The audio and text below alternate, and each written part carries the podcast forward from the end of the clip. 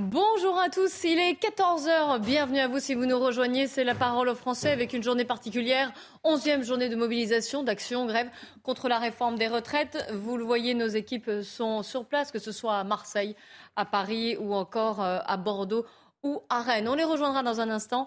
Avant cela, le journal avec Mickaël Dorian. Bonjour Mickaël.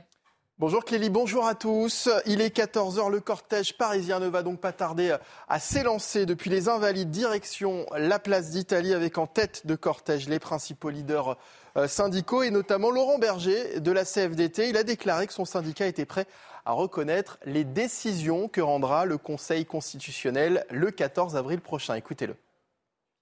Il n'est pas question, je vous le dis pour la CFDT, de contester la légitimité du Conseil constitutionnel. Parce que quand on commence à faire ça, on conteste euh, à peu près tout. Donc euh, euh, on reconnaîtra la décision comme étant celle du Conseil constitutionnel, qu'elle nous plaise ou qu'elle ne nous plaise pas.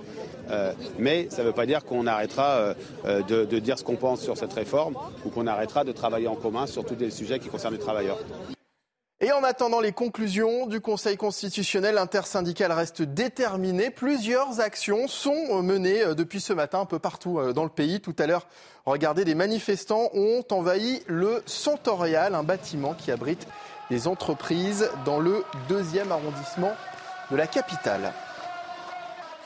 L'intersyndicale qui, plus tôt dans la journée, s'était donné rendez-vous devant la gare de Lyon. Plusieurs dizaines de militants avec des drapeaux euh, se sont rassemblés et vous le voyez allumer un feu avant de pénétrer dans l'enceinte de la gare dans une ambiance plus calme hein, que la dernière fois. Les voies n'ont pas été bloquées et le trafic n'a pas été impacté.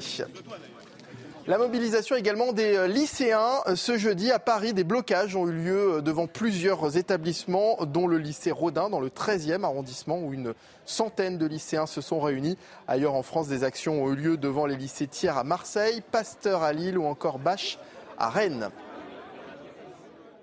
Et justement, les manifestations en région à présent, près de 800 000 manifestants sont attendus aujourd'hui en France. À Rennes, le cortège est parti aux alentours de 11 heures depuis la place de Bretagne. Je vous propose d'écouter euh, quelques manifestants interrogés tout à l'heure par Michael Chailloux. Ils n'écoutent rien, ces gens-là. Et non seulement ils n'écoutent rien, mais ils sont dangereux démocratiquement. Franchement, ça échappe au cadre syndical, mais ça échappe pas au cadre démocratique. Les attaques contre la Ligue des droits de l'homme, c'est inquiétant. Ah, il va falloir qu'il rame, hein, gouvernement euh, Macron, pour pouvoir euh, discuter maintenant avec les syndicats, parce que euh, les gens sont pas un peu vénères quand même. Hein. Bah, je trouve que la Première ministre, elle manque un peu de démocratie quand même. on se demande si c'est pas plutôt un gouvernement d'autocratie. Moi, j'approuve Laurent Berger qui dit, bah, écoutez, tous dans la rue aujourd'hui. À un moment donné, il va falloir marquer le, le ton, sans pour autant aller s'attaquer aux personnes ni, euh, au mobilier urbain, je l'entends. Euh, mais par contre, il va falloir à un moment donné qu'ils se décident à nous entendre. Et voilà, c'est la fin de ce journal. Place à la parole aux Français. À présent, édition spéciale évidemment cet après-midi avec Clélie Mathias et ses invités. Merci beaucoup, Mickaël. On se retrouve à 15h pour le, grand journal de l'après-midi. Je suis en compagnie de Sandra Buisson, service police-justice de CNews, Florian Tardif du service politique et Eric Matin du service économie. Yvan Rieufol va nous rejoindre d'une minute à l'autre. Il est certainement dans les embouteillages en raison de cette onzième journée de mobilisation, grève et manifestation contre la réforme des retraites. Un petit peu moins de grévistes, euh, un petit peu moins de grévistes, oui, et de manifestants. On a quelques chiffres en région déjà. Vous savez que souvent les manifestations commencent un peu plus tôt dans la matinée. 8500 manifestants à Rennes et à Marseille, 170 000 manifestants selon la CGT 10 000 selon la police. C'est légèrement moins que lors des deux dernières journées d'action et de mobilisation. Nos équipes sont évidemment sur les terrains et puis on vous donne la parole, que vous soyez euh, pour cette journée d'action ou contre cette journée d'action ou du moins impacté. On va le voir. Nous sommes justement euh, en ligne avec Frédéric Ben qui est délégué syndical CGT. Bonjour. Euh, vous êtes sur le, site normalement de, stockage de, gaz de Gournay-sur-Aronde, un site qui a été bloqué. Et vous avez pu apercevoir d'ailleurs Sophie Binet, qui est la nouvelle leader de la, CGT. On va en parler. Et puis à vos côtés, euh, enfin en face, là en l'occurrence, il y a Aubin Janteur, qui est président de la Chambre de commerce et d'industrie des Ardennes. On va parler de ces dégradations, euh, souvent dans différentes villes petite ville même parfois en région. C'est le cas de Charleville-Mézières. Je vous donne la parole en premier, Frédéric Ben. Euh, je voudrais vous faire écouter Sophie Binet, justement, qui était à, à Gournay-sur-Aronde ce matin, certainement à vos côtés, certainement vous l'avez croisée. Voici ce qu'elle a dit. C'est ça qui est grave, c'est qu'en en fait, euh, on sait qu'on était déjà tendu en termes d'énergie sur le, passage de l'hiver. Et là, en passant en force et en refusant d'entendre la mobilisation, le gouvernement nous met en difficulté pour maintenant et pour l'avenir, en fait. C'est ça qui est, qui est terrible, c'est que je pense qu'ici, ça fait plaisir à personne de faire grève. C'est la grève, elle se fait pour avoir satisfaction sur les revendications et le gouvernement, par son acharnement, en fait, il met le pays en danger. Parce que euh, là, l'impact de la grève, il pèse lourd sur, euh, il pèse lourd sur le pays. Et c'est ça qui est. Et puis l'autre truc, moi, que je trouve important, c'est que l'impact économique euh, qu'a montré Sébastien, bah, ça montre que, contrairement à ce qu'on nous dit tous les jours, le travail, c'est pas un coût, c'est une richesse. Frédéric Ben, ça ne fait plaisir à personne de faire grève. C'est la onzième journée de mobilisation. vous êtes toujours aussi remonté et ça ne vous fait toujours pas plaisir. J'imagine que cela a un impact. Racontez-nous. Bah écoutez, c'est pas pas super compliqué, mais euh, euh, déjà c'est pas Frédéric Ben qui est en grève, c'est la CGT en général, et dans la CGT il y a toutes les euh, organisations possibles et tout, en fin de compte tous les métiers qui sont représentés. Donc ça c'est déjà à prendre en compte. On a fait des cibles, des sites Céveso, des cibles pour des, des rapprochements de l'ensemble des salariés qui sont contre cette réforme de retraite, ce qui permet d'avoir aujourd'hui l'ensemble des stockages souterrains qui sont euh, à la main des grévistes et aussi des terminaux méthaniers d'LNG. Euh, Gazopal, qui est le, quatrième terminal méthanier, euh, participe au mouvement social pendant les journées d'action nationale, mais pas, mais pas sur, sur une reconductible. Donc, voilà, forcément, euh, l'action de ce matin avec euh, la venue de Sophie euh, était super importante. C'est pour pointer que pour l'avenir du gaz, pour l'avenir énergétique de la France, il y a, déjà un souci aujourd'hui, puisque avec 33 jours ouvrés de grève et de blocage depuis le 18, depuis le 19 janvier, il y, a, un risque assez fort, on va dire, qui peut être encore euh, euh, résorbé, mais aujourd'hui, euh, à l'instant, avec le, positionnement, le positionnement du gouvernement et de ne pas revenir en arrière sur son projet de loi adopté par 49.3, qui a mis le feu aux poudres en plus dans, dans les différents, sur les différents sites. c'est extrêmement compliqué de gérer. Mais justement, puisque vous parliez du 49.3, vous parliez du, processus de cette réforme des euh, retraites. Là, on est à la 11e journée de mobilisation. Je le redis, on est à huit jours d'une décision importante du Conseil constitutionnel. Comment vous vous projetez? Vous attendez cette, euh, décision ou vous allez continuer euh, coûte que de coûte? Parce qu'il semble que, il semble, pardon, je, je, vous interromps, mais il semble, vous parliez du blocage du site, mais donc je fais le parallèle, mais là il y a un blocage même de la, de la discussion, on l'a vu hier entre l'intersyndicale et le gouvernement. Bah, la discussion elle aura dû déjà avoir en a, lieu en amont de cette réforme. Donc euh, elle n'a pas eu lieu et donc euh, voilà. Euh, maintenant, vous parlez de 11 jours de mobilisation, c'est 11 jours de mobilisation avec des, des, des manifestations nationales. Euh, en tout cas, sur les stockages des terminaux méthaniers, nous sommes à la 33e journée de blocage euh, de jours ouvrés. Donc on est loin d'être euh, sur les 11e, sur le 11e, la 11e manifestation. Oui, les, journées, vous avez raison, c'est des actions, des, des journées d'action, manifestation et grève au niveau national. Mais vous, en plus, vous me dites, vous me dites 33 jours ouvrés. C'est, mais ça a forcément un impact, même, même pour vous, même pour les salariés, sur leur, sur leur salaire. Bien sûr. Donc c'est un sacrifice que vous êtes prêt à faire coûte que coûte. Hein. Les, salariés que je rencontre euh, ont fait des assemblées générales euh, tous les matins en Teams de l'ensemble des piquets de grève euh, sur la France. le retour que j'ai, c'est qu'on on est même prêt à perdre trois ou quatre mois de salaire ah bah, pour que cette réforme ne soit pas mise en place, parce que à la fin, à la fin, en fin de compte, on aura deux ans de plus à faire. D'accord, donc en fait le calcul il est là. Vous préférez 33 jours, on va dire, pour l'instant on en est à 33 jours en moins sur les salaires, ce qui, est, ce qui a un impact considérable, vous venez nous le rappeler, plutôt que deux ans en plus finalement. C'est comme ça que le calcul se, se fait. Ça, va plus loin que ça, c'est que euh, on a un régime de retraite qui est euh, excédentaire. On le dit rarement dans, dans les médias. Notre régime de retraite excédentaire a reversé l'année dernière 37 millions d'euros au régime général pour les industries électriques et gazières. Et euh, pourquoi est-ce que l'on veut, on veut, on veut nous mettre dans le régime général alors qu'on est excédentaire? Mm. Nous, ce que l'on prône à la CGT, c'est que notre régime, qui est excédentaire avec des cotisations qui sont plus fortes pour les salariés, soit mis en place pour l'ensemble des salariés de la France et que chacun puisse partir avec 75% de son salaire en pension euh, avec une reconnaissance de la pénibilité. C'est ce que l'on prône aujourd'hui. Donc une réforme des retraites, oui, il en faut une, mais pas celle du gouvernement. Il en faut une qui soit pas manœuvrée par les gros financiers. Il en faut une pour le peuple. Oui, d'accord, vous n'êtes pas contre réformer, changer, mais pas de celle-là, en tout cas, pas de cette manière-là. Il y a une question de d'Yvan Rieufol, puis d'Éric de Ritmaten pour vous, Frédéric Ben. Oui, euh, j'ai le sentiment que plutôt que de vous élargir au peuple, justement, vous êtes en train de vous rétrécir à la seule revendication syndicale de la CGT. Est-ce que c'est un effet d'optique de ma part, ou est-ce que euh, effectivement vous, je, vous remarquez que l'ensemble, le reste de la population euh, est un peu réticente à vous rejoindre aujourd'hui Est-ce que vous voyez un essoufflement dans l'élargissement, en tout cas, de votre manifestation? Bah, écoutez, euh, en tout cas sur les piquets de grève que, je peux gérer, sur lesquels j'ai une vision. Euh, le peuple est là, on a le soutien du peuple, on a euh, des, des salariés de toutes parts qui viennent nous rendre visite et échanger avec nous. Quand on leur dit est-ce que vous êtes prêts à cotiser 7% de plus euh, qu'aujourd'hui pour partir dans les mêmes conditions que nous euh, avec euh, une retraite pérenne, euh, ben, c'est forcément le retour est positif. Et, euh, et derrière ça, on a l'avis de la population parce qu'on a, on a euh, nos bouchers, euh, nos boulangers, euh, des citoyens euh, lambda qui passent et qui nous amènent de quoi subvenir pendant euh, ces jours de blocage. Donc euh, non, non, je vois ab- absolument aucun essoufflement. Et puis derrière, on faut, faut absolument pas pointer euh, la CGT.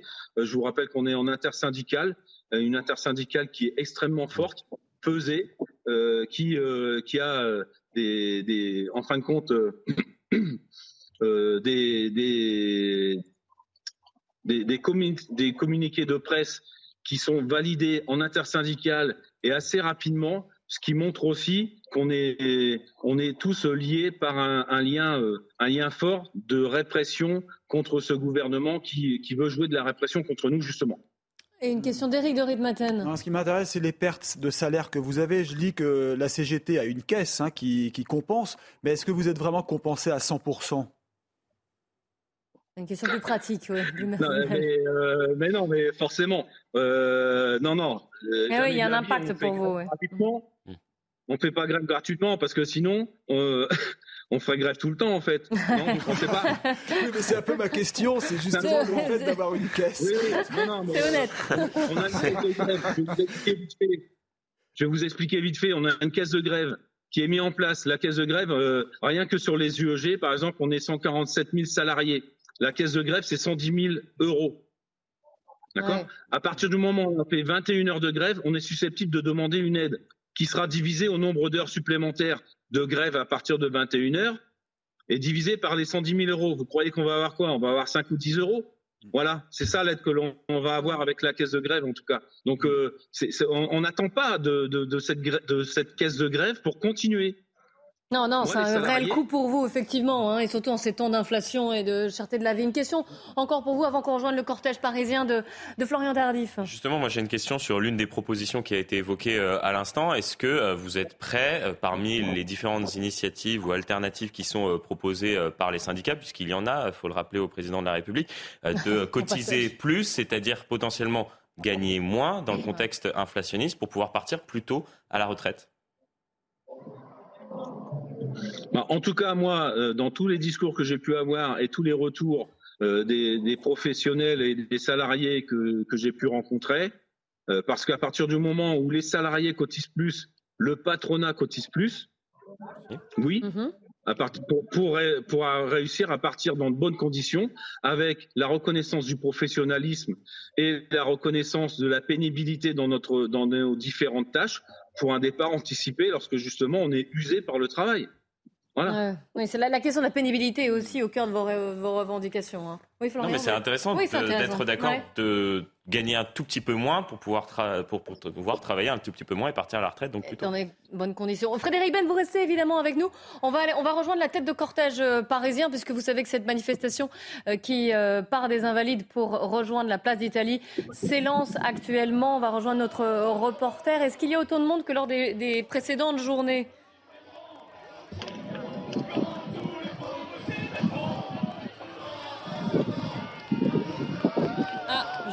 Je pense, je ne sais pas si on nous entend.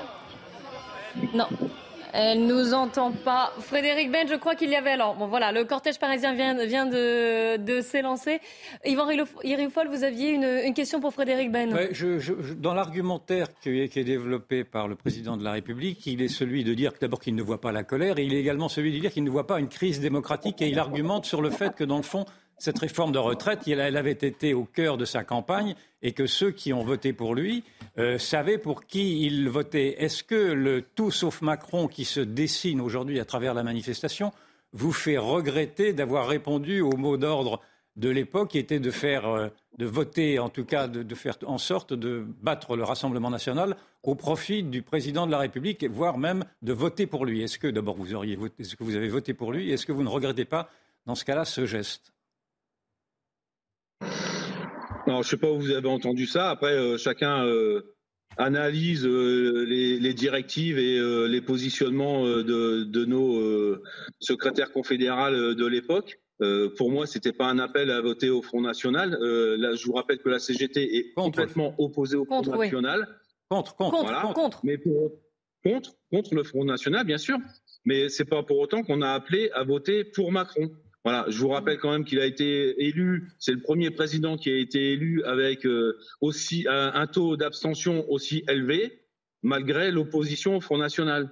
Donc euh, non, non, mais puis euh, ce qui me regarde moi, c'est mon vote, et mon vote me regarde moi et regarde pas d'autres personnes. On peut le comprendre. Allez, on va rejoindre, vous restez encore une fois avec nous. On va essayer de rejoindre la tête de cortège euh, parisienne, je le disais, qui s'élance depuis la place des Invalides pour rejoindre, oui, pour rejoindre, les, euh, pour rejoindre la place d'Italie. Est-ce qu'il y a autant de monde que lors des précédentes journées? Oui, euh, eh bien, Kelly, alors déjà, le cortège vient de s'élancer hein, pour rejoindre la place euh, d'Italie. Euh, les autorités attendent entre 60 euh, et 80 000 manifestants aujourd'hui. Donc, pour rappel, hein, la semaine dernière, il y en avait 93 000 dans la capitale, 120 000 il y a deux semaines. Donc, on attend moins de monde aujourd'hui à Paris. Et puis, au niveau des effectifs de police et de gendarmes, 4 200 forces de l'ordre mobilisées aujourd'hui. C'est 1000 de moins par rapport à la semaine dernière. Donc, voilà. Pour l'instant, évidemment, il y a euh, du monde hein, qui vient euh, de rejoindre la manifestation, mais on attend, euh, on attend moins de monde que prévu, moins de monde que les précédentes mobilisations. Merci beaucoup. On vous retrouvera évidemment régulièrement pour faire un point sur ce cortège parisien. on attend moins de monde. Il y a eu un peu moins de monde en région également, à Marseille par exemple. 170 000 manifestants selon la CGT, 10 000 selon la police. Donc ce matin, c'est légèrement moins hein, que lors des deux précédentes journées d'action.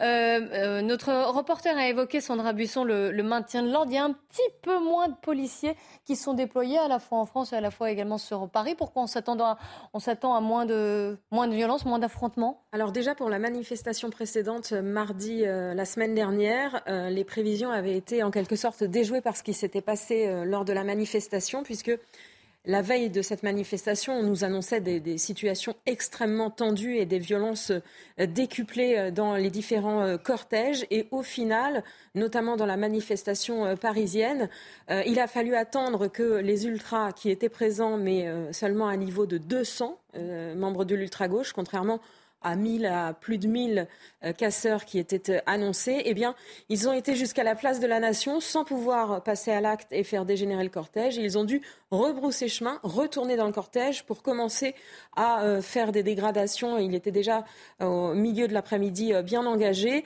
et ces tensions n'ont pas duré très longtemps, un peu plus d'une heure, mais ont été assez circonscrites en termes de dégradation de mobilier urbain. Donc c'est vrai que Déjà lors de la manifestation euh, dernière, le niveau de violence attendu n'a pas été celui euh, constaté sur le, terrain et donc on peut déduire notamment du fait que le dispositif policier est légèrement inférieur cette fois-ci, qu'effectivement euh, les risques attendus sont, peut-être moindres par rapport à, ce qui s'est passé il y, a, trois semaines et notamment le jeudi 23 hein, qui avait marqué vraiment l'apogée de, la violence mmh. perpétrée par des individus d'ultra-gauche puisque le reste de la manifestation, comme d'habitude, euh, se passait euh, euh, normalement. Oui, selon... les, premières manifestations sont toujours sont passées dans un. Oui, oui, et même, même les dernières, quand il y a mm. eu vraiment des, des, des, gros débordements le, jeudi 23, c'était l'œuvre des, des, individus d'ultra-gauche qui étaient vraiment en très grand nombre ce jour-là. Et puis ensuite, il y avait eu ces cortèges sauvages le soir, où là, c'était plutôt des jeunes, des étudiants, des lycéens qui se laissaient entraîner dans, dans la violence.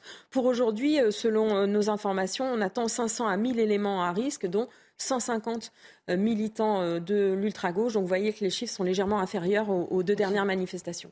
Merci beaucoup Sandra Busson.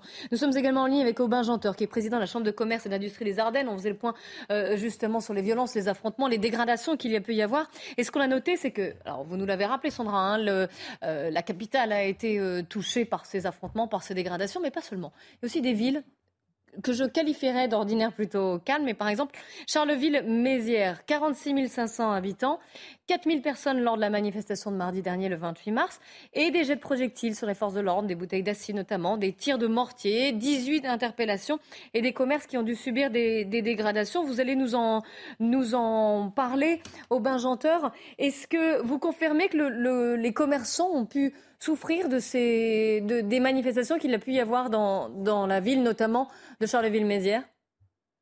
Alors, je, voudrais quand même préciser une chose, c'est que les, les, débordements qui ont eu lieu, euh, auxquels je n'ai pas assisté, n'ont pas eu lieu dans le centre-ville commerçant. Donc ça, euh, c'est quand même une précision importante.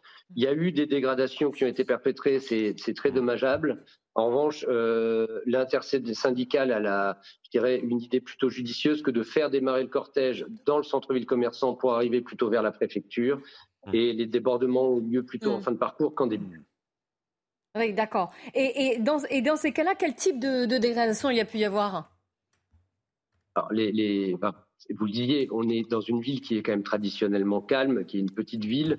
Euh, les dégradations, il y a effectivement eu surtout des, des, heurts avec les forces de l'ordre. Les dégradations auxquelles on assiste sont plutôt des, poubelles qui sont brûlées, du, mobilier urbain qui a été dégradé et euh, des blocages d'autoroutes ou, de voies rapides avec, des incendies, mais pas, de. Il s'agit quand même de, savoir raison garder. Il n'y a pas de, de débordement généralisé et euh, de destruction généralisée.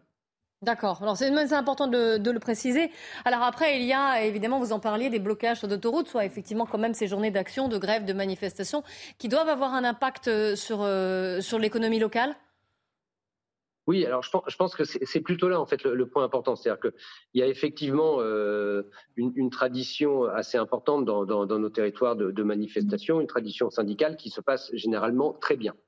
Euh, à aujourd'hui, en fait, d'un point de vue économique, et moi je, représente les entreprises, mais aussi les salariés, euh, la récurrence des, mouvements, que ce soit les journées de grève ou les blocages qui ont lieu de, manière, de manière régulière, ont un impact direct sur l'économie et donc sur le sur l'emploi et sur le, la vivacité du territoire. Hum, d'accord. Une question peut-être d'Éric de, Ritmaten sur. Euh, oui, c'est ça. Est-ce qu'on est qu'on peut chiffrer les, les pertes euh, pour, pour, votre ville? Il faut préciser que c'est une ville qui a été très industrielle à une époque. Hein. Enfin, une, une, bah, un département, région, même, région, département. Hein département des Ardennes. Vous avez, raison, c'est un territoire qui reste industriel et d'ailleurs c'est plutôt une force, ce qui peut expliquer aussi d'un point de vue sociologique une, une, une, empreinte assez importante des syndicats et c'est plutôt une bonne chose. Ah, alors excusez-moi, Aubin Janteur, vous avez une voix qui est, bah, c'est une voix de robot, je suis désolée de vous le dire, il y a un petit problème de, de, liaison et de, et de technique, je vous laisse peut-être bouger le, soit le micro euh, et faire un essai, on espère vous entendre. Alors malheureusement. Oui, c'est mieux, c'est mieux. Merci beaucoup. Alors je vous laisse répondre à, Eric. Je, n'ai rien bougé, je pense que c'est le réseau.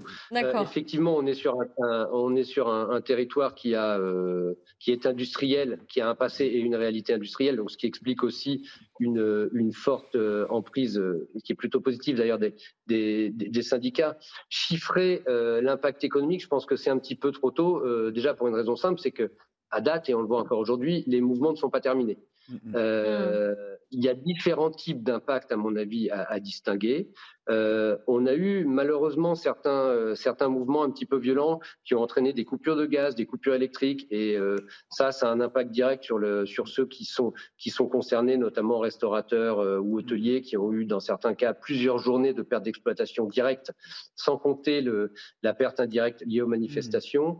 Dans les commerces à proprement parler, euh, les, premières études ou les premières euh, tendances qu'on a sont des pertes de l'ordre de 20 à 30% sur le mois de mars. Ah, quand même, quand même, c'est pas négligeable. Non, non, non, non, c'est même pas que c'est pas négligeable, c'est que c'est extrêmement important. Ah euh, alors maintenant, ces pertes sont évidemment beaucoup plus concentrées sur la ville chef-lieu qui, euh, dans laquelle sont regroupées les manifestations qu'aux autres endroits. Et ces pertes sont d'autant plus importantes qu'elles sont. Alors, il y, a les jours de manifestation où les pertes, et moi, je, voilà, je, dirige des petites entreprises, j'ai 50, 50 personnes ici. Les journées de manifestation, c'est des pertes euh, qui, mmh. sont, qui dépassent les 50%. Euh, après, la fréquence des blocages entraîne des, des, pertes diffuses tout au long de, tout au long de la période. Alors... Et moi, il conviendrait que ça s'arrête, je à un moment donné, parce que ce ne sera pas tenable durablement. Je vous coupe, euh, mais on se retrouvera juste après, parce qu'on va écouter Jean-Luc Mélenchon qui s'exprime depuis le, cortège parisien. Prenons la mesure du fait qu'on doit être pas loin du 75e jour de lutte depuis euh, le démarrage en janvier. C'est la 11e ou la 12e, suivant qu'on compte euh, le 8 mars, journée nationale d'action. Et la première observation à faire, c'est d'abord qu'on est vraiment cette fois-ci d'une manière certaine dans le plus long conflit social de l'histoire du pays depuis 68 euh, et le plus dense. Et aujourd'hui, il y avait euh, une question. Est-ce que euh, l'addition du temps qui passe, des jours de grève évidemment non payés, et surtout de la détestable violence policière qui fait peur à tant de gens, parce que c'est une vérité, allait faire baisser le niveau du soutien à l'action. Et il apparaît que c'est tout le contraire. C'est-à-dire que le soutien à l'action euh, s'accroît, à la mobilisation. Les grèves euh, se relaient, donc on commence à voir une espèce d'auto-organisation du euh, blocage social des réseaux les plus importants, poubelles, raffineries, tout ça. Voilà, donc nous sommes plutôt en phase active qu'en phase de régression du mouvement. Ça, c'est un point très important. Et dans ces conditions, l'obstination euh, du, pouvoir, je rappelle que nous sommes dans une démocratie, pas dans une monarchie, même si la monarchie présidentielle manifeste aujourd'hui une existence finalement euh, assez violente. Mais normalement, dans tous les pays du monde, au bout d'un certain temps, les protagonistes euh, cherchent un compromis. Mais là, le compromis, celui qui doit le proposer, c'est la partie qui agresse, pas la partie qui a agressé. Et M. Macron ne propose rien, et Mme Borne non plus. Tous les syndicats lui ont, demandé de, retirer euh, le projet. Si bien que euh, on peut parler, comme l'a dit la secrétaire générale de la CGT, d'un pouvoir obtus et radicalisé dans son refus euh, de, prendre en, compte la situation réelle. Écoutez, je n'ai pas mon marc de café habituel et je ne peux pas vous dire ce qui se passera. D'ailleurs, vous non plus. Personne ne sait ce qui se passera demain matin. Pourquoi? Parce que cette journée participe d'un processus général de remobilisation, c'est-à-dire que nous sommes en train de monter en puissance. Et M. Laurent Berger a eu tout à fait raison de dire que la, séquence euh, à Matignon a été une relance euh, de l'activité, du mouvement, de l'implication des gens dans ce conflit. J'ajoute que il a raison de dire, Monsieur Berger, que nous sommes en train de passer d'une crise sociale extrêmement ample, extrêmement profonde, à une crise démocratique. Et là, nous entrons plutôt dans un registre qui est plus familier euh, pour les dirigeants et responsables et animateurs et porte-parole politiques. C'est plutôt le domaine dans lequel euh, nous avons l'habitude d'observer et de voir la crise démocratique qui est ouverte par un pouvoir qui veut parler avec personne de rien et qui ne veut pas prendre la seule décision qui lui reste maintenant, qui est le retrait, eh bien, cette crise démocratique peut prendre la tournure d'une crise de régime. Pourquoi de régime? Parce que le président de la République, qui incarne plus que jamais le pouvoir euh, et donc le régime, s'est exprimé hier, et encore aujourd'hui, je ne sais plus quels sont les horaires avec la Chine, dans des termes extrêmement durs depuis la Chine pour agresser des compatriotes ici, et en particulier des secrétaires généraux de syndicats, et paraît-il moi aussi, au passage, mais j'en ai plus l'habitude. Mais je veux dire que ce ne sont pas des actes neutres, que le président de la République, le pays étant dans l'impasse, lui étant dans un voyage officiel, s'en prenne à des responsables syndicalistes de notre pays, à des responsables politiques. Si bien que dans des millions de consciences de ce pays, les gens se disent vraiment, il y a quelque chose qui tourne pas rond dans tout ça et commencent à interroger la nature des institutions, c'est-à-dire de cette cinquième République qui rend possible un blocage pareil pour la volonté d'une seule personne. Car hier, ce qui était clair, c'est que la Première ministre est elle-même effacée du tableau. Elle est venue euh, nous faire un compte-rendu euh, euh, de, ses occupations et puis on n'a rien compris, elle est repartie entourée de deux personnes qui faisaient peur à tout le monde derrière elle. Voilà la situation. Nous sommes en train d'entrer dans ce qu'a dit M. Berger, une crise démocratique, et cette crise démocratique, comme c'est normal, devient une crise politique. On voit que l'intersyndicale qui s'unit, que la NUP se demande la même chose sur le fond, donc sur la forme, il y en a qui essayent de jouer une partition. Les communistes d'un côté, des gens comme Delga, Bernard Cazeneuve, vous en pensez quoi de tout ça? Euh, Rien, ça n'a pas d'importance. Si vous voulez, ce qui compte toujours dans l'histoire de France.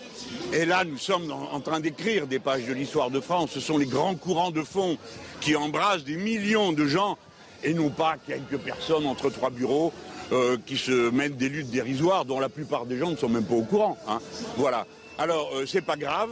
Euh, et ne nous laissons pas détourner de l'essentiel. Voyez-vous, quelle que soit l'implication des insoumis dans la bataille pour la liberté, et j'espère que nous aurons bientôt peut-être à l'occasion du 1er mai, comme naguère, en 1936, surgira un comité de liaison ou un comité de défense des libertés en France. Et quelle que soit la tension qu'on a à ça, l'angoisse que suggère en nous la montée de ce vocabulaire absolument incroyable dans la, bouche du, ministre de l'Intérieur, qui est-ce qu'on applaudit? Voilà. Ah ouais, très bien.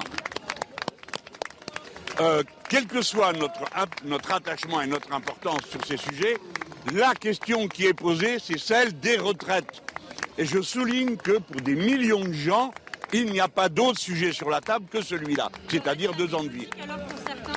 Non, la question des libertés n'est pas anecdotique et je me réjouis de l'avoir montée. On voit certains qui essayent justement de tirer leur épingle du jeu. Oui, ben, ça n'existe pas. Ce qui existe, c'est ça.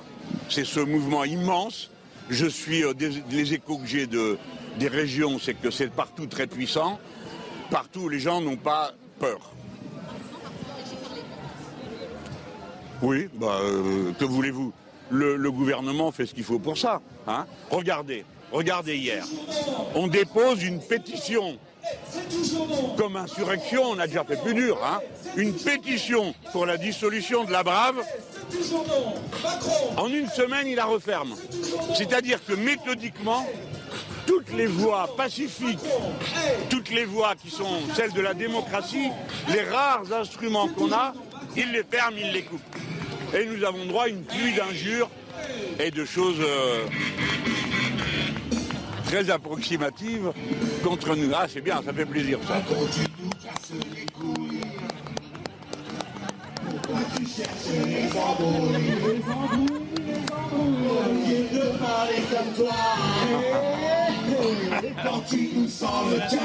Français, c'est comme ça. Est, on est vraiment un grand peuple. Et euh, moi, je suis très fier de les voir. C'est mon pays. Pardon.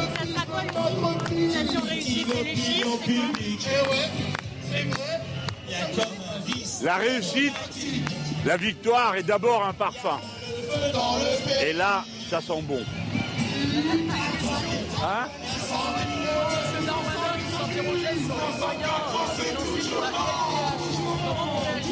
Moi, écoutez, je vous aurais prévenu.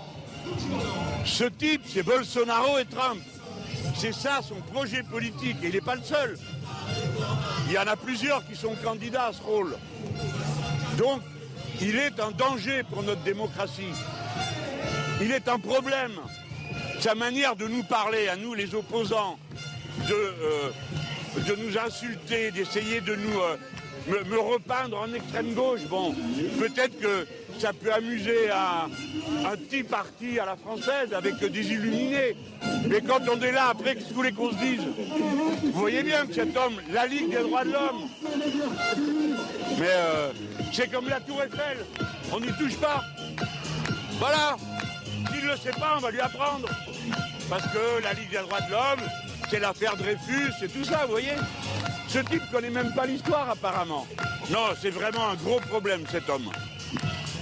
Jean-Luc Mélenchon, donc, qui tacle Emmanuel Macron et qui s'exprimait depuis le cortège parisien, qui a salué d'ailleurs à plusieurs reprises et a applaudi les manifestants qui passaient euh, devant lui. La victoire est un parfum, là, ça sent bon, dit-il. Et puis, Florent Zardif, il a réitéré ses messages. Nous vivons une crise démocratique qui va en venir à une crise de régime, qui va déboucher sur une crise de régime.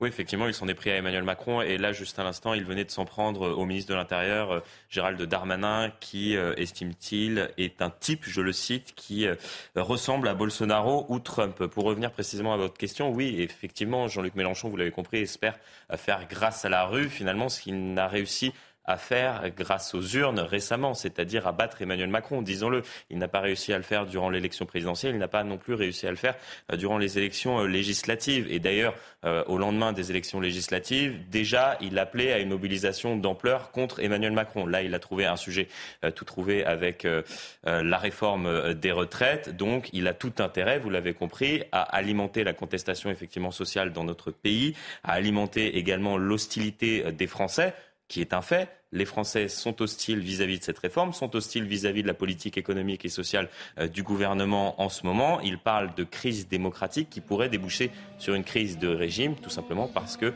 euh, Jean-Luc Mélenchon, depuis un certain nombre d'années euh, maintenant, plaide pour une sixième République. Donc effectivement, ce qui se passe actuellement dans la rue sert son, sert son argumentaire.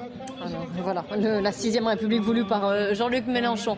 On vous donne la parole, je vous rappelle dans la parole aux Français, que vous soyez pour ou contre cette journée d'action, que vous, que vous la viviez ou que vous la subissiez. Nous sommes en ligne avec Frédéric Ben, qui est délégué syndical CGT euh, dans l'Oise, qui était au, au, blocage du site de Gournay-sur-Aronde aujourd'hui. Et puis, nous sommes également en ligne avec Aubin Janteur, qui est président de la Chambre de commerce et d'industrie des Ardennes. Je vais vous redonner la parole juste avant je voudrais qu'on aille à Bordeaux, retrouver notre reporter, parce que la manifestation se, termine et on voulait savoir dans quelle, dans ambiance, justement, déjà, comment s'était passée la manifestation et, comment se passait la, fin de ce cortège. Alors écoutez, ça s'est passé dans le calme pour le plus grand cortège, hein, celui de, qui est parti aux alentours de 12h45 tout à l'heure. Et puis une fois arrivé sur les, sur les quais de Bordeaux, ici sur la place de la Bourse, sur ces images que vous voyez en direct, eh bien, la police a tenté de disperser cette foule compacte sur la place de la Bourse en utilisant euh, des gaz lacrymogènes euh, très très forts. Hein. Il, y a eu, euh, il y a eu vraiment 5-10 minutes de gaz très fort. Ça s'est un peu dispersé. les groupes n'ont pas pu se former comme la semaine dernière. Je parle des groupes de personnes cagoulées qui, qui, commettent des dégradations ensuite pour partir en manifestation sauvage. Ils n'ont pas pu pour l'instant se reconstituer, mais vous voyez en face de moi quand même. Euh, euh, une foule compacte qui s'est reconstituée sur la place de la Bourse. Euh, la police se trouve de l'autre côté là-bas et va certainement utiliser de nouveau les gaz lacrymogènes d'ici quelques minutes. Merci beaucoup. Hein, effectivement, on peut voir sur, sur vos images et donc on a pu entendre, entendre quelques tris de tir. Voilà, des gaz lacrymogènes utilisés pour disperser finalement les manifestants et décourager ceux qui voudraient continuer avec un peu plus de, violence. Nous, nous, irons sur place, bien sûr, rejoindre le cortège parisien dans un instant, qui s'est lancé depuis les Invalides pour rejoindre la, place d'Italie. C'est le parcours euh, aujourd'hui.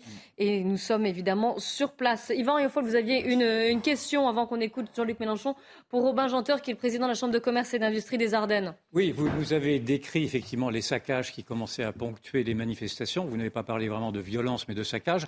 Est-ce que vous avez observé depuis maintenant le début de cette manifestation-là, une montée en puissance de la violence utilisée comme arme politique à mesure que le gouvernement persiste à ne rien vouloir entendre euh, à notre niveau, moi, j'ai pas spécialement à, m'exprimer là-dessus. Moi, ce que non, mais c'est votre observation, votre observation sur la, montée en puissance euh, réelle ou pas de la violence. Ah, écoutez, moi, mon observation, c'est qu'il y a, y a effectivement une montée de la violence, mais c'est assez traditionnel quand les, les, mouvements se radicalisent. On l'avait euh, vécu aussi au, moment des, des Gilets jaunes. C'est bizarre le titre, euh, Le dialogue dans l'impasse. Ah, ah. oui. Après, après, est-ce que est-ce que est-ce que c'est un utilisé euh, à bon escient ou pas? Je, je sais je sais pas le dire. Moi, moi, ce qui me frappe, en fait, moi, le, le, message, il est plutôt que le blocage, la répétition, euh, la répétition des actions, les violences qui les émaillent, euh, finissent par avoir des dommages collatéraux qui sont très lourds. Et il faut pas oublier qu'on sort quand même d'un certain nombre d'années. On on parlait du mouvement des gilets jaunes, on a eu la Covid. Euh, une succession d'événements qui rendent en, fait un certain nombre d'entreprises relativement exsangues et à aujourd'hui euh, hmm. cela risque pour certains d'être un petit peu le, le, coup de trop. Hmm. une question d'Éric de Ritmaten. Oui, je voulais revenir sur ce que vous disiez sur le social, le fait que les Ardennes, votre région, euh, la ville de Charleville-Mézières, soit un bastion industriel important. Ça a même été encore plus que ça dans le passé. Est-ce que ça a créé un petit peu un terreau de, mécontentement, de ressentiment? Alors, ça, peut créer un, terreau de, ressentiment parce que on, a effectivement une, c'est une question de sociologie et, on a, une, des, organisations syndicales qui sont fortes et c'est plutôt un aspect positif même dans, le dialogue social. Donc, effectivement, lorsque les, les syndicats euh, mènent la contestation, il y a une base euh, qui est forte. Mais ça, c'est à distinguer profondément de la, partie euh, de la partie violence. Après, c'est une question de sociologie qui est pas qui est pas proche à notre région, et je pense que la, difficulté se, se situe pas là. La, la, difficulté se situe dans le dans le blocage, dans la répétition et éventuellement dans les dans les conséquences que ça a dans le temps. Je m'éloigne un petit peu de votre région également, mais, vous avez certainement un avis là-dessus, puisqu'on en a parlé beaucoup, notamment au début du, mouvement et des journées de mobilisation, que les villes moyennes, petites et moyennes, étaient très, euh, enfin, c'était beaucoup soulevé, avaient beaucoup manifesté. Parfois, on voyait des, euh, petites villes et la, majorité presque des habitants qui manifestaient contre cette réforme des euh, retraites. On a beaucoup parlé de cette classe moyenne, ouvrière, industrielle, qui, euh, manifestait son mécontentement. Comment vous l'expliquez? Certaines régions qui sont plus ou moins touchées par une activité industrielle en, baisse, l'emploi qui, euh, euh, qui, qui a changé au cours des différentes années?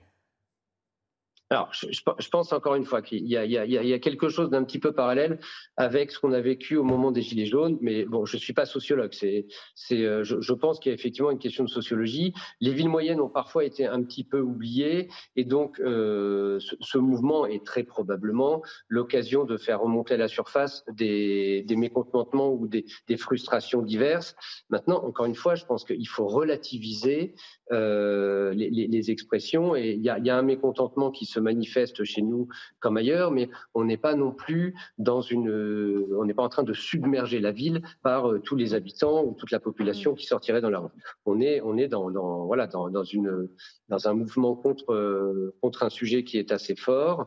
Euh, et encore une fois, moi, ce qui, me, ce qui nous concerne dans, dans le suivi qu'on a pour le territoire au niveau des entreprises, c'est euh, de veiller et d'alerter sur les risques de, de dommages collatéraux euh, qu'entraînent ces blocages et euh, la crispation actuelle.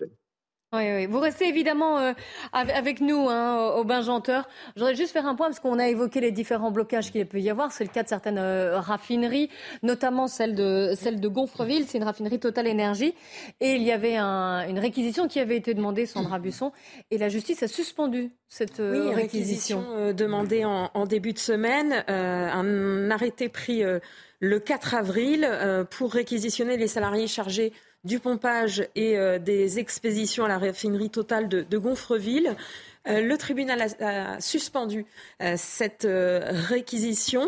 Et il explique qu'en fait, la motivation faite par la préfecture n'était pas conforme à la réalité et ne justifiait pas la nécessité de réquisitionner. Et au final, donc, la décision du tribunal est de dire que l'arrêté a porté atteinte grave et manifestement illégale au droit de grève. Qu'est-ce que euh, comment avait motivé cette décision la, préfecture La préfecture avait dit qu'elle prévoyait une augmentation de 75% de la circulation automobile euh, à l'approche du week-end de Pâques et euh, du début des vacances scolaires, que ça allait générer une demande de carburant bien plus importante, qui ne pourrait pas être satisfaite s'il y avait toujours un blocage des expéditions à Gonfreville, et que au final, ça générerait un risque de trouble à l'ordre public dans les files d'attente des stations-service. Là, Réponse, la décision du tribunal, c'est qu'il n'y a pas de risque de trouble à l'ordre public puisque les expéditions, par ailleurs, elles ont repris dans deux autres sites, au Havre et à Port-Jérôme. Le tribunal estime aussi que la préfecture euh, n'a pas d'argument valable montrant qu'il y aura une nette détérioration euh, de l'approvisionnement dans les stations-service, euh, qu'il n'y a pas d'argument valable sur le flux routier attendu pour ce week-end et ces vacances pascales et qu'il n'y a aucun besoin de carburant pour les services publics qui ne sera pas satisfait. Ça ne ressort pas du dossier. Donc pour tous ces éléments, donc en fait pour un défaut de, motivation concrète, valable et vérifiée, euh, le tribunal estime qu'effectivement, là, l'atteinte au droit de grève est importante. Non, mais c'est important de le rappeler, de rappeler aussi parfois que justement l'État est beau euh, prendre, enfin beau prendre des décisions, ne sont pas toujours impliqués et qu'il y a des, contre-pouvoirs aussi. Et donc euh, là, la, situation depuis cette décision qui est tombée, c'est que la CGT vient a tomber, hein, stoppé les expéditions. Et on rappelle que de son côté, la production, elle, est à l'arrêt depuis le 21 mars. Hmm. Je voudrais avoir la réaction euh, sur ce sujet de Frédéric Ben, qui est délégué syndical euh, CGT, pas à Gonfreville, euh, certes, qui est plutôt sur à Storangy, au stockage de gaz de Gournay sur un ronde. Mais face à ce que nous a expliqué Sandra Busson, je voulais avoir votre, votre réaction. Donc cette réquisition qui est suspendue pour la raffinerie Total Énergie de Gonfreville.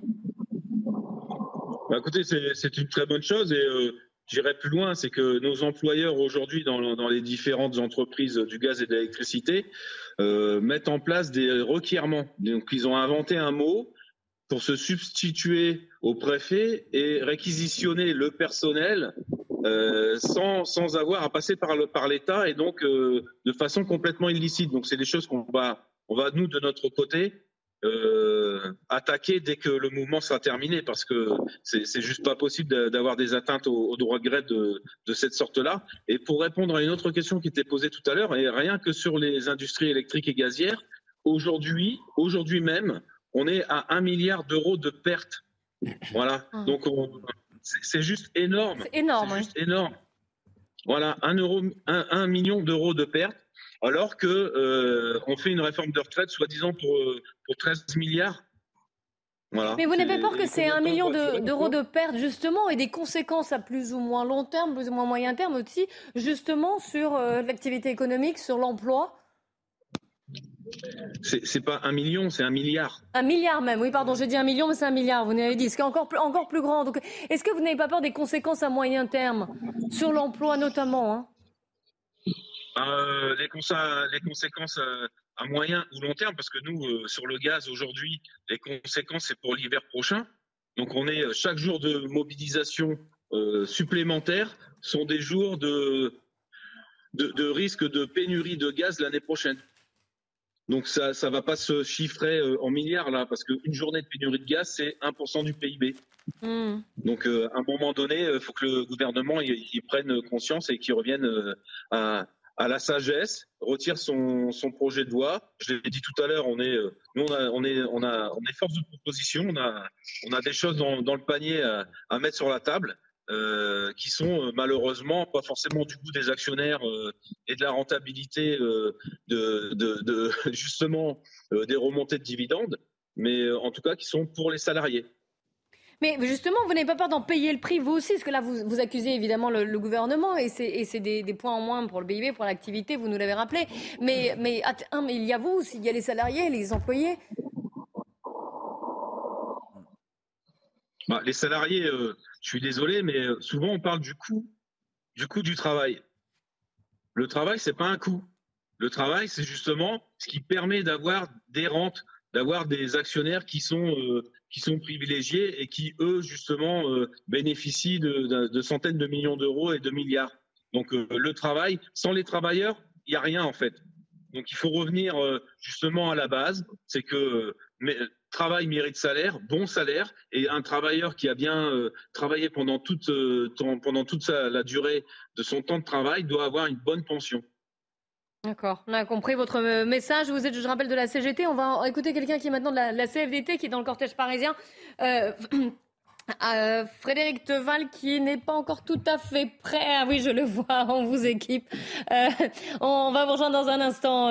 Monsieur Yvan Riofol, vous aviez une question pour Frédéric Ben. je voudrais poursuivre sur l'analyse de la solidité du mouvement. Je vous ai bien entendu, monsieur, pour dire qu'effectivement, le mouvement était encore solide. Il était rejoint par beaucoup de personnes sans doute, mais quand j'entends le président de la République dire qu'il veut tourner la page, qu'il part en Chine, qu'il fait ostensiblement autre chose, et le gouvernement également, est-ce que vous ne craignez pas malgré tout un essoufflement et une sorte de protestation routinière si les manifestations avaient à se poursuivre?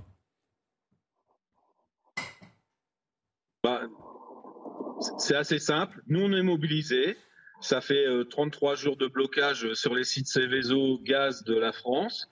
Euh, on est installé et on n'est pas prêt de bouger. Donc, euh, franchement, que notre président, avec tout le respect que je lui dois et que la CGT peut lui devoir, fasse des déplacements et prenne le, peuple français pour des imbéciles en disant que lui, il est ailleurs et qu'il se moque complètement de son peuple, moi, ça ne me regarde pas en fait. Moi, je sais que sur les piquets de grève, on est, on est fort. On est, euh, à 80 ou 90 de grévistes sur l'ensemble des sites euh, qui sont réseaux gaz en France. On a la même chose aux côtés euh, des sites électriques Céveso, donc les, centrales nucléaires. Et ça, c'est juste à prendre en compte. Maintenant, le gouvernement et notre président font ce qu'ils veulent. C'est moi, ça, ne me regarde pas en fait. Hein. Je sais que nous, on est mobilisés. On a déjà pour les sites pour les stockages souterrains de gaz, on est en grève reconductible jusqu'au 14. On verra le 15 comment on se positionne par rapport au retour du Conseil euh, constitutionnel. Mm. Et si jamais ça devait être encore défavorable, ce ne sera qu'une une, une poignée euh, d'huile de feu sur le feu supplémentaire qui va mettre, on va finir par vraiment plus réussir à tenir les piquets de grève en fait. Parce qu'aujourd'hui, on retient les salariés de pas avoir des manifestations qui sont plus dangereuses. Et c'est peut-être euh, ce que le gouvernement veut. Nous, on, est une, on a une responsabilité en tant qu'organisation syndicale. On, a, euh, on défend un service public des usagers. J'ai bien dit usagers et pas clients, comme euh, peuvent le dire toutes nos directions. Et donc, nous, ce qu'on veut défendre, c'est justement le coût de l'énergie, quelle qu'elle soit, pour compte de ces usagers. Ça mmh. passe aussi par une retraite normale avec des acquis sociaux, etc. Donc, que le président il soit en Chine ou ou dans d'autres pays en train de boire de la bière, ça ne nous regarde pas. Nous, on, est sur les piquets. Là, vous voyez, moi, je suis dans un véhicule parce que j'essaie de, me mettre un petit peu à l'écart parce qu'on est sur un piquet de grève et puis ben, ben forcément, ça crie un peu et puis euh, ça m'évite d'être dans la fumée des pneus et, autres. Mais, mais voilà, nous, on est. Euh, on le voit, le piquet de grève, vous pouvez nous montrer avec euh, d'où vous êtes Vous êtes mis à l'écart, mais est-ce qu'on voit si vous... à l'heure le feu qui brûle. ah oui, voilà. Les salariés, on a, hmm. on a fait euh, on a fait euh, forcément, on, est sur une mobilisation qui doit être dans la rue.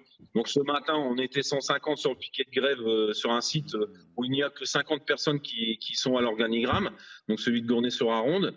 maintenant, tous les salariés et, tous ceux qui étaient mobilisés sont partis pour manifester dans la rue. Donc forcément, on est un peu moins. Alors justement, on va aller les rejoindre les manifestants. Nous sommes en ligne aussi. vous restez avec nous, hein, avec Frédéric Tevel, qui est formateur en droit, qui vient de la Nièvre, qui est venu à chaque fois d'ailleurs c'est la 11e journée de mobilisation. Frédéric, vous étiez là depuis le début, depuis janvier, depuis la première mobilisation. Vous étiez également membre de la CFDT. Est-ce que vous attendez aussi, là, ce n'est pas votre ultime combat, votre ultime journée de, manifestation? Bonjour déjà. Euh, bah, écoutez, si ça devrait être la dernière, ça voudrait dire que le Conseil constitutionnel nous donnera raison. Et puis, euh, moi, je voudrais surtout vous parler euh, des carrières longues, du secteur du bâtiment, de la pénibilité de tous les salariés. Et si je prends juste l'exemple que je connais le mieux, c'est le mien, moi, la réforme me met 15 mois de plus, alors que j'aurais mon nombre de trimestres. j'aurais dû partir normalement en avril 2027. Là, c'est prévu que si la réforme passe, que j'aille jusqu'en 2028. Et au final, j'aurais eu plus de 44 ans de, de, oui, de cotisation, alors qu'on nous avait dit que la réforme, personne ne les dépasserait. Et ce qui est le plus injuste aussi pour tous ceux qui ont commencé tôt. Vous avez commencé à quel âge, monsieur Puisque vous parliez de votre exemple, 15 mois de plus. Racontez-nous un peu. J'ai commencé avant 18 ans. D'accord. J'ai commencé avant 18 ans, d'accord donc, mais j'ai pas le nombre de trimestres nécessaires avant 18 ans. Donc maintenant, moi, c'est la catégorie euh, avant 20 ans. J'aurais largement les 5 trimestres avant les 20 ans. Et au final, je devais partir normalement au plus tôt, si je le souhaitais, en avril 2027. Je ne partirai qu'en juillet 2028 pour aucune surcote supplémentaire. En plus, euh, j'aurais largement dépassé les 43 ans puisque j'arriverai à 44 ans et demi de cotisation. Et ça, euh, on me dit que c'est une réforme juste, je ne le crois pas. Et puis pour tous les gens du secteur du bâtiment, notamment les gens qui sont dans les CFA, qui commencent très tôt, etc., ben, eux aussi, ceux qui vont commencer tôt, on leur dit, vous devez une année de plus, 44 ans de cotisation par rapport à ceux qui ont commencé plus tard, à qui on va demander 43 ans. Ça, ce n'est pas la justice. Après, si on parle de la pénibilité et des, et des métiers, notamment dans le BTP, les gens, la plupart des grands groupes comme Eiffage, Vinci, etc., licencient, enfin, font sortir euh, ces salariés de ces grandes entreprises, les mettent sur la solidarité nationale, soit parce qu'ils sont en incapacité, soit parce qu'ils les mettent à Pôle emploi, etc. Et donc ça aussi, c'est vraiment injuste. Donc déjà, il faudrait déjà aussi que le patronat, notamment dans le secteur du BTP, garde ces seniors. Hein. Et puis après, euh, on verra. Mais pour le moment, euh, quand on nous parle d'une réforme juste, et si on veut parler aussi pour les femmes, avec des carrières hachées, ou même avant, ne serait-ce que si on leur demande deux ans de plus pour une femme qui est issue du secteur euh, privé, en fin de compte, elle, perd le bénéfice de ces, de, comment dire, de ces trimestres acquis euh, grâce, à, grâce à la naissance, enfin grâce à. Ce que vous soulevez beaucoup dans cette réforme, c'est l'injustice finalement.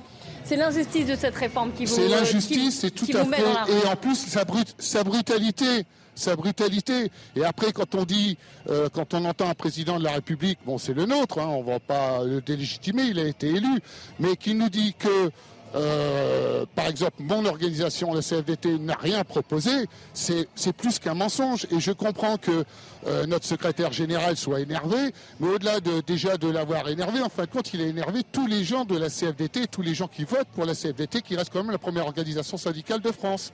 Merci beaucoup, Donc, euh, je pense que, comme a dit Laurent hier, ben, au revoir et merci. merci beaucoup. Euh, on vous laisse rejoindre le, cortège parisien. Merci également à Frédéric Ben et à Aubin Janteur d'avoir répondu à nos questions. On se retrouve dans quelques instants pour le grand journal de l'après-midi, une journée spéciale évidemment, 11e euh, jour d'action, de mobilisation, de grève, de manifestation contre la réforme des retraites. A tout de suite.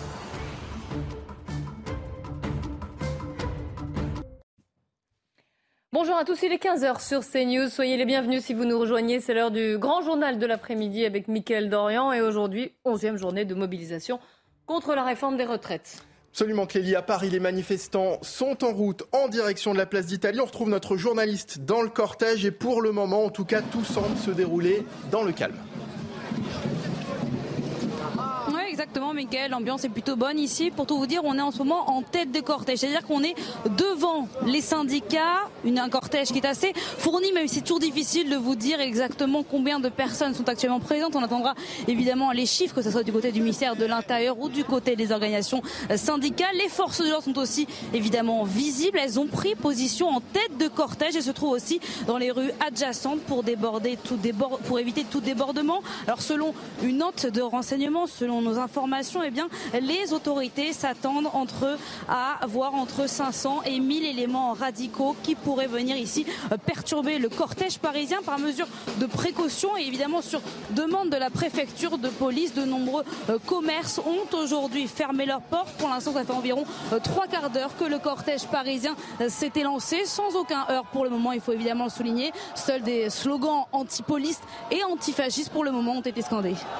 Merci beaucoup. Retrouvera évidemment un peu plus tard euh, au cours de cette édition. En tête de cette manifestation parisienne, les principaux leaders syndicaux qui restent déterminés, bien sûr, en cette onzième journée de mobilisation, mais aussi, mais aussi suspendus aux décisions que le Conseil constitutionnel doit rendre le 14 avril prochain, ce qui laisse peut-être entrevoir une sortie de crise. Laurent Berger de la CFDT a notamment déclaré tout à l'heure que son syndicat était prêt à la reconnaître. Écoutez.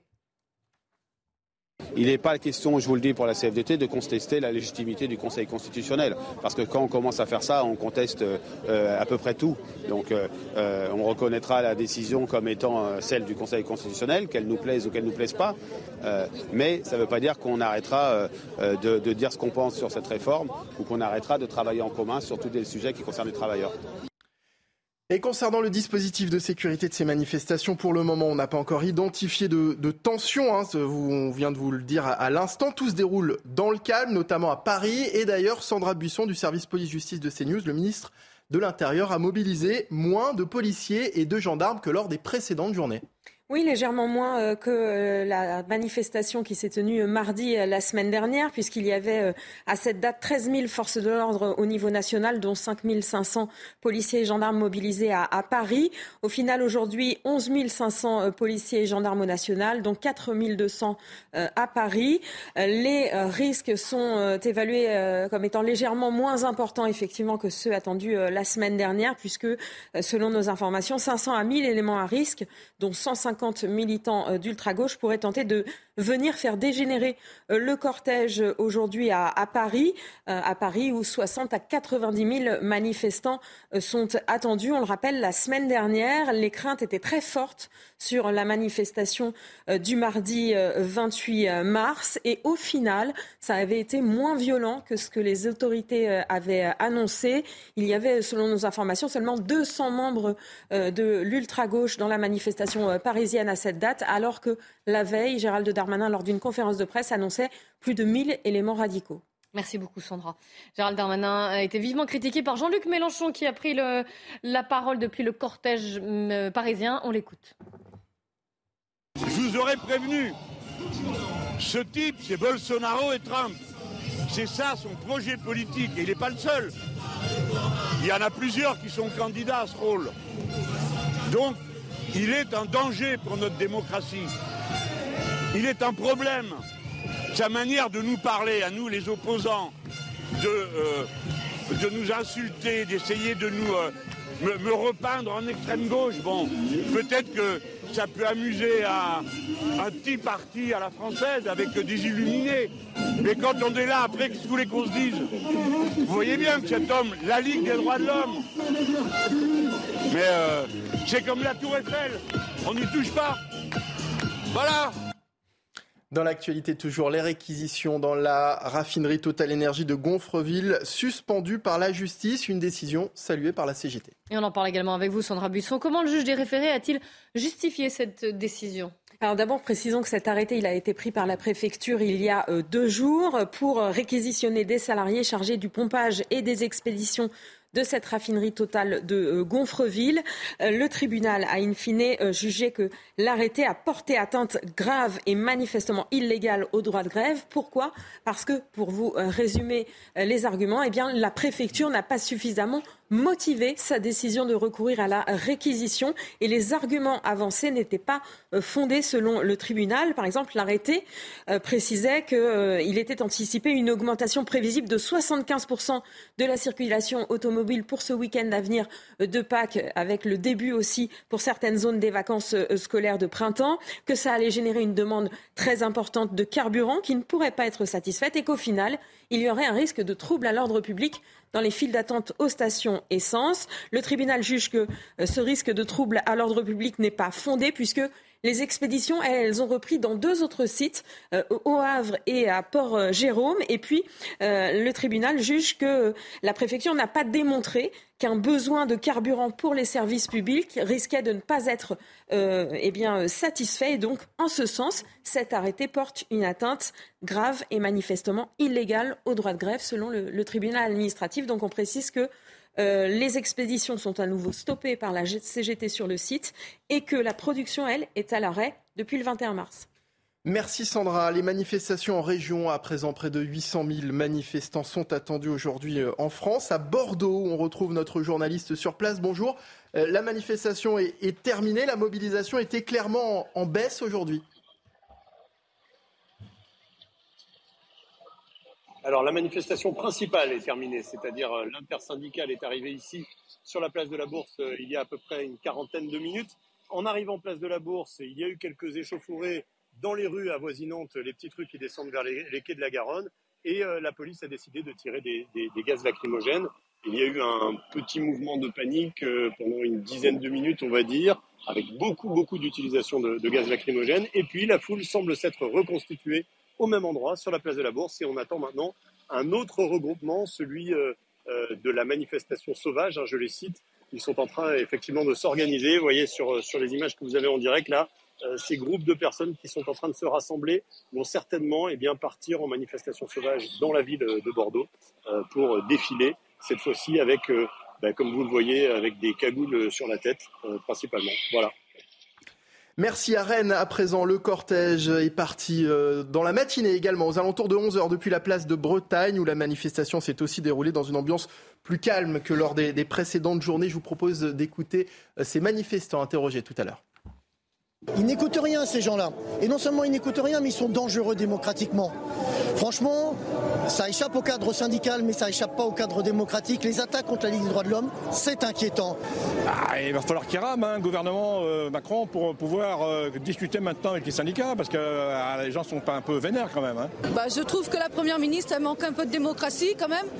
on se demande si c'est pas plutôt un gouvernement d'autocratie.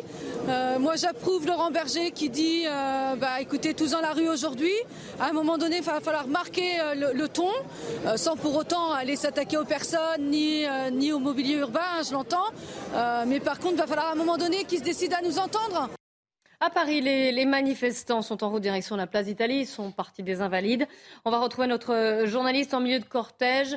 Est-ce que, est -ce que le cortège est aussi fourni que lors des précédentes journées? Le cortège est très fourni et là les lycéens et étudiants arrivent, ils progressent en direction de la tour Montparnasse, juste après un départ euh, de l'esplanade des Invalides dans le calme. L'ambiance est plutôt bon enfant. Comme vous pouvez le voir sur nos images, les lycéens, à coups de drapeaux, de banderoles et de chants, tentent de se faire entendre pour revendiquer leurs droits, mais aussi ceux de leurs professeurs. Même mobilisation du côté des cortèges syndicaux. Les principaux cortèges syndicaux euh, viennent de passer l'église Saint-François-Xavier et euh, se dirigent vers la tour Montparnasse. Pour l'instant, l'ambiance est plutôt euh, paisible et calme. Tout le monde essaye de se faire entendre et nous allons les suivre jusqu'au bout toute la journée. Merci beaucoup. Les syndicats dans la rue encore une fois pour demander le retrait de la réforme des retraites. Une onzième journée de mobilisation qui s'inscrit au lendemain de la réunion entre Elisabeth Borne et les partenaires sociaux, une réunion qui s'est pour les syndicats conclue par un échec. Sarah Fenzari.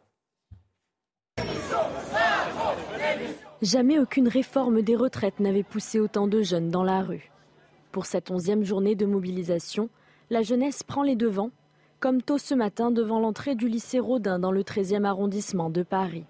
Même son de cloche à la Sorbonne où plusieurs dizaines d'étudiants, armés de poubelles et autres slogans, bloque l'accès à l'université.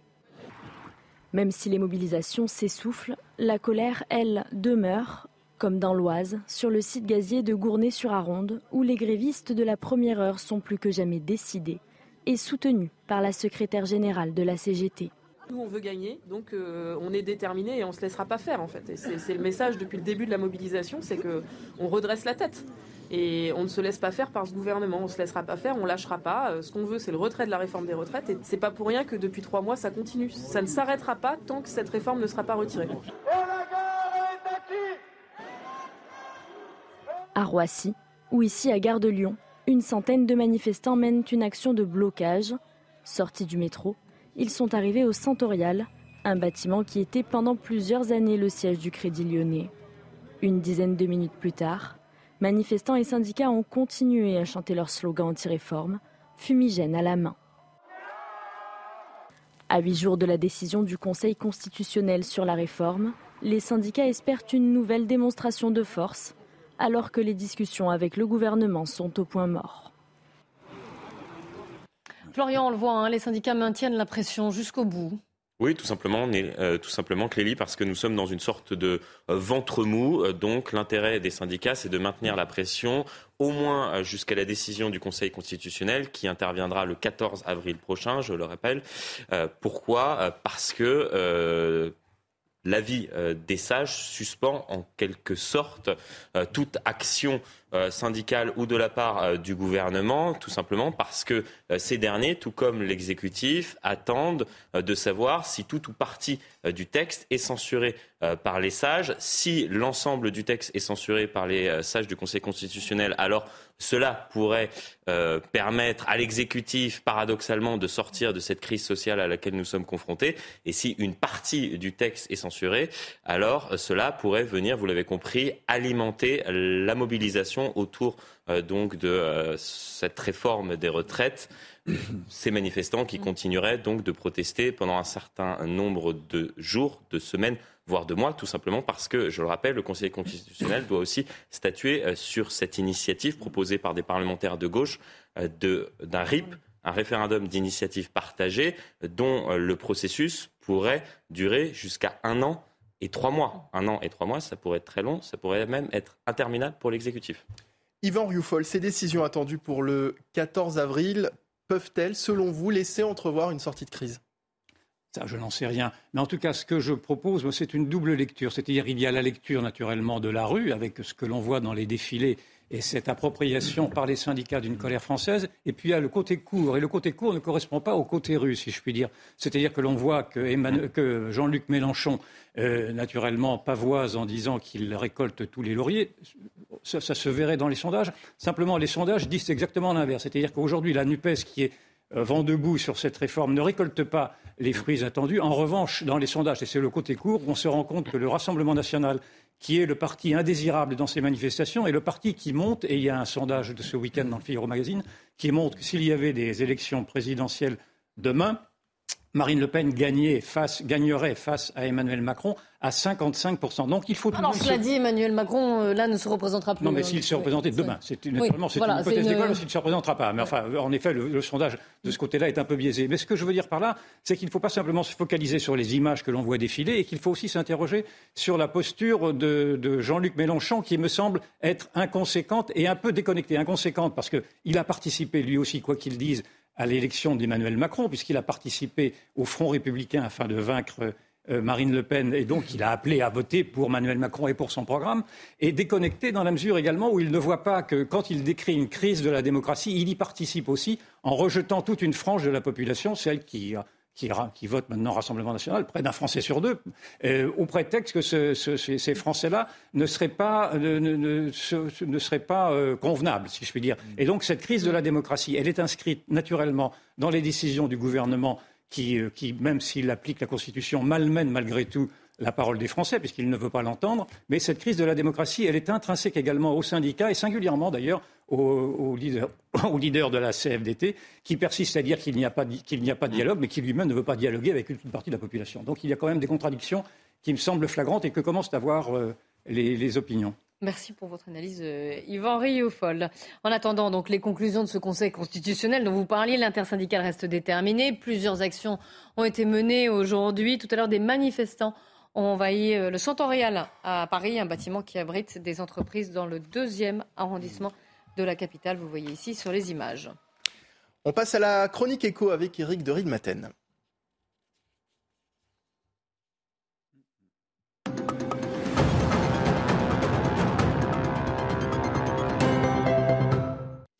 Demain, Eric, ce seront donc les départs pour les congés de Pâques. La zone A, qui inclut euh, Lyon, notamment, est en vacances pour 15 jours. Et faut-il s'inquiéter des mouvements actuels, carburant, train, avion Et peut-on déjà évaluer l'impact de ces grèves, Eric alors oui, c'est vrai que ça impacte euh, déjà. Hein. D'ailleurs, c'est une étude intéressante qui a été faite par euh, particulier à particulier sur 19 000 intentions de départ.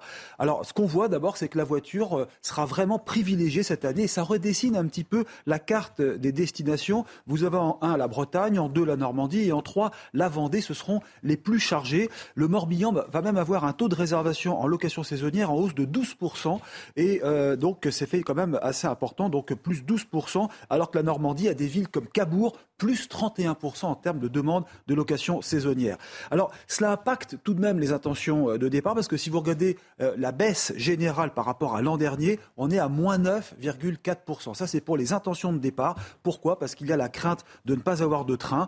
On, craint surtout euh, l'annulation de dernière minute. Il est vrai que le week-end de Pâques, c'est sûr, va annoncer un certain nombre d'annulations ou de suppressions. Et puis, les trains sont complets la plupart du temps au moment des départs en vacances. Donc, c'est pas facile de changer de train en dernière minute. Vous avez aussi la DGAC, qui est la Direction générale de l'aviation civile, qui annonce tous les week-ends des baisses de trafic sur l'aéroport d'Orly, entre autres. Et puis en voiture, eh bien là, c'est la crainte de ne pas pouvoir être ravitaillé, surtout pour quitter les grandes villes. Sur les autoroutes, ça va mieux, puisqu'en général, les autoroutes sont ravitaillées normalement. Mais au final, je dirais que c'est du stress en vue et un week-end de Pâques qui sera sûrement un peu gâché. Merci beaucoup, Eric. Hein. À Paris, nous allons aller euh, sur place dans le cortège euh, retrouver notre, notre reporter Paris, où la préfecture a demandé cette fois encore la fermeture des commerces qui se situaient sur le, sur le parcours. Est-ce que vous avez constaté que cette euh, recommandation, ce conseil avait été respecté? Euh, oui, hein, Clélie, vous le voyez sur ces images. Hein. par exemple, cette assurance est euh, avec son euh, rideau baissé, une papeterie hein, juste derrière aussi. Il semblerait donc que les commerces aient anticipé les possibles violences aujourd'hui et écouté en tout cas les alors là, nous avons fait plus d'un kilomètre hein, sur les cinq prévus euh, lors de ce euh, parcours. Et nous avons vu des dizaines de commerces euh, fermés, déjà en fleuriste avec ces commerçants qui attendaient à l'intérieur que la manifestation se termine. Alors évidemment, ils avaient fermé l'accès à leurs magasins et puis on a aussi vu le ministère des Outre-mer, hein, c'est le ministère de Gérald Darmanin qui s'est barricadé entièrement. Des plaques de bois ont été posées sur toutes les vitres. Et puis des salons d'esthétique, des boutiques de confiserie des restaurants aussi. Donc voilà, aujourd'hui, les commerçants ont anticipé les possibles violences. Merci, on va continuer bien sûr à, suivre euh, euh, les différents cortèges tout au long de, cette journée avec euh, nos équipes sur le terrain. Le mouvement contre la réforme des retraites fait couler beaucoup d'encre à l'étranger. On va en parler avec vous, Harold Iman, spécialiste des questions internationales. des réactions particulièrement dans le monde anglophone où les regards sont très contrastés entre les États-Unis et l'Angleterre. Absolument. En Grande-Bretagne, vous avez le Guardian, le grand quotidien de gauche, qui relève les critiques sur la force excessive, selon eux, déployée par la police française. The Economist, lui, centriste libéral, écrit que les Français pensent vraiment pouvoir faire céder leur gouvernement dans une ambiance de kermesse teintée de black bloc, d'odeurs de merguez et d'ordures. Et puis, l'hebdomadaire The Spectator, de centre droit libéral et tolérant, s'émerveille de la persévérance quasi puérile d'Emmanuel Macron, figuré en Tintin, face à des Français qui n'ont pas compris qu'ils vivaient plus longtemps que les inventeurs de la retraite à 60 ans. Et enfin, aux États-Unis, on s'intéresse à la ferveur de ces mouvements sociaux en France. Le Washington Post s'attarde sur le fait que la France dise non avec autant d'insistance. Et l'émission de télévision humoristique Last Week Tonight de HBO estime que les Français qui se battent pour leur qualité de vie ont l'air stylés et hyper cool. C'est assez intéressant puisqu'ils ont repris euh, cette séquence qui a quasiment fait le tour du monde de Bordelais qui continuent euh, de euh, boire un verre de vin tranquillement face à un feu de poubelle, alors que la contestation sociale, et c'est vrai que continue dans, la ville, et c'est vrai qu'il y a un, paradoxe qui est, qui est pointé du doigt de, ce point de vue-là, c'est-à-dire que le, le monde semble brûler euh, pour, pour, pour les, les, Américains euh, devant ces, ces, deux Français et eux restent totalement impassibles euh, face à cela. Donc euh, c'est intéressant, même si ce n'est bien évidemment qu'un feu de poubelle. Very French, c'est the French touch. Voilà, exactement. Disent dans le, dans le Late Show. Yvan et vous pensez que cette, euh, ces manifestations, ces journées, ces blocages peuvent nuire à l'image de la France à l'étranger? Et, comment? Malheureusement, alors naturellement, peut-être que la France peut paraître encore exemplaire aux yeux du monde, mais je ne le crois pas, en tout cas pas à travers les images qu'elle donne, naturellement, ne serait-ce que les images récentes pas, ces derniers jours, mais les images récentes de ces feux de poubelle et de ces rues mises à sac, on voit bien aujourd'hui que l'insécurité est quelque chose qui se voit euh, d'une manière flagrante à travers, en tout cas, les reportages, les télévisions, et tout le monde est suffoqué de voir à quel point aujourd'hui l'État qui se dit présent et protecteur n'arrive pas à assurer la, sécurité élémentaire. Je pense que c'est ce message-là qui est rendu euh, au, monde qui nous regarde, d'autant plus que la France a la prétention, dans un an, d'accueillir les Jeux olympiques euh, avec une sécurité zéro, euh, une insécurité zéro, dite zéro, c'est-à-dire une, absence de conflit qui est avancée par le ministre de l'Intérieur, et, on se demande comment il va pouvoir faire. C'est News au plus proche des manifestations pour cette onzième journée de mobilisation contre la réforme des retraites. On va retourner à Bordeaux, retrouver notre reporter euh, sur place, Bordeaux, où une manifestation sauvage est en train de s'organiser. Effectivement, la manifestation principale euh, est maintenant terminée sur la place de la Bourse. Nous sommes sur les quais à Bordeaux. Alors, il fait un temps magnifique hein, et c'est vrai que ça a permis aussi à beaucoup de monde de venir sur ces manifestations. Ça aide évidemment à, se déplacer. Et euh, ces manifestants que vous voyez sur ces images en direct sont en train de se regrouper. Alors, au centre de cette foule compacte devant nous, il y a beaucoup de jeunes qui ont des cagoules et, des, euh, et des, le visage masqué avec des écharpes et des habits noirs. habituellement, ce sont ces jeunes qu'on voit affronter les forces de l'ordre un petit peu plus tard dans l'après-midi. Et ils sont en train de se regrouper au milieu de la foule. Il y a eu deux tirs de semonce tout à l'heure de, de gaz lacrymogène euh, pendant quelques minutes, mais ça ne les a pas empêchés de recommencer. Ils sont en train de se regrouper ici, place de la Bourse. Alors attention, hein, euh, le dispositif de sécurité est très très imposant. Énormément de gendarmes mobiles et de CRS qui sont dans toutes les rues autour et qui se sont positionnés aussi au nord et au sud de ce lieu où on se trouve en ce moment. Bon, je n'irai pas jusqu'à dire que c'est une nasse géante pour eux euh, pour pouvoir les contenir euh, sur cette, euh, sur cette tranche des quais à Bordeaux. Mais c'est vrai que ça y ressemble pour l'instant. Ça ne va pas être facile pour les manifestants de se déplacer. S'ils veulent affronter les forces de l'ordre, ça ne va pas être évident. Merci beaucoup pour ces images donc en direct de cette fin de manifestation à Bordeaux où les choses se tendent un petit peu. Florian Tardif, Gérald Darmanin, lui le ministre de l'Intérieur, reste droit dans ses bottes hein, concernant les, doctrines de maintien de l'ordre. Oui, tout à fait. Il défend euh, les forces de l'ordre depuis euh, le début du mouvement qui tente de euh, canaliser parfois la colère de certains manifestants qui s'expriment et qui basculent dans une forme de violence. On parle de certains manifestants, euh, de casseurs, bien évidemment, et on ne fait pas d'amalgame avec l'ensemble des euh, organisations syndicales de ces manifestants qui protestent dans la rue de manière pacifique, disons-le quand même, franchement, depuis le début du mouvement. On avait d'ailleurs, je vous interromps, un responsable syndical tout à l'heure, un membre de la CGT, qui disait mais on, on tient nos manifestants, on leur dit justement de ne pas basculer dans la violence. Tout à fait, parce qu'ils savent très bien que cette image serait terrible euh, dans l'opinion, opinion euh, pour l'instant qui leur est euh, favorable puisqu'ils bénéficient du soutien des Français à plus de 70, parfois 80% lorsque l'on regarde les récents sondages. Et c'est ce qui leur permet aussi aujourd'hui d'avoir un poids suffisant lors des négociations, parfois avec l'exécutif. On l'a vu hier lorsqu'il claque la porte des négociations assez rapidement après une brève présentation euh, par Elisabeth Borne de la situation et euh, leur présentation de la situation également, c'est tout simplement euh, parce qu'ils bénéficient toujours du soutien massif de la population. C'est pour cela qu'ils peuvent le faire. S'ils n'étaient pas en position de force, ils seraient contraints de négocier aujourd'hui avec l'exécutif. Mais pour poursuivre sur le, le maintien de l'ordre et Gérald Darmanin qui qui défend les forces de l'ordre, il défend également euh, ce qui est pointé du doigt par euh, certains euh, politiques et notamment euh, ce qui a été pointé du doigt euh, tout à l'heure par Jean-Luc Mélenchon, qui sont euh, les braves M, c'est-à-dire les brigades de répression de l'action violente motorisées, qui permettent d'agir dans certaines manifestations auprès des manifestants et de tenter d'interpeller certains manifestants ou casseurs violents qui commettent des exactions. Et effectivement, depuis le début du mouvement, Gérald Darmanin défend ces braves M. C'est également le cas de Laurent Nunez, malgré la pétition qui circule et qui a recueilli un peu plus de 260 000 signature euh, mercredi. Et pourtant, Gérald Darmanin, Sandra Buisson le, disait tout à l'heure, a mis en place un dispositif de police moins important que lors des, deux dernières journées euh, de, manifestation. Yvan Rioufal, est-ce qu'on ne donne pas aussi l'image, de l'impression de, baisser la garde?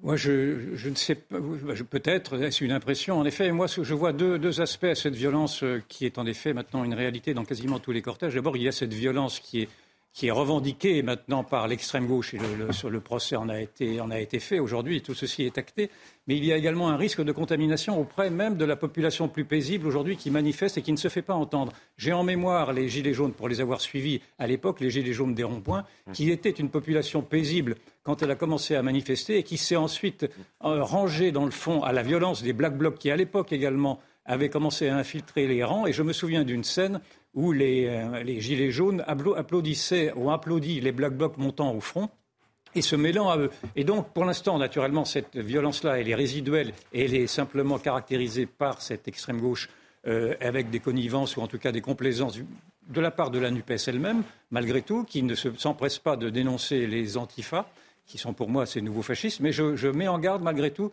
contre cette montée d'une radicalité qui pourrait, à défaut de se faire entendre aujourd'hui euh, par des processus normaux, se faire entendre aujourd'hui par la rue. Et c'est malgré tout un travers de notre histoire, puisque malheureusement, la, France ne sait, accélérer euh, ces, réformes que par des violences de rue.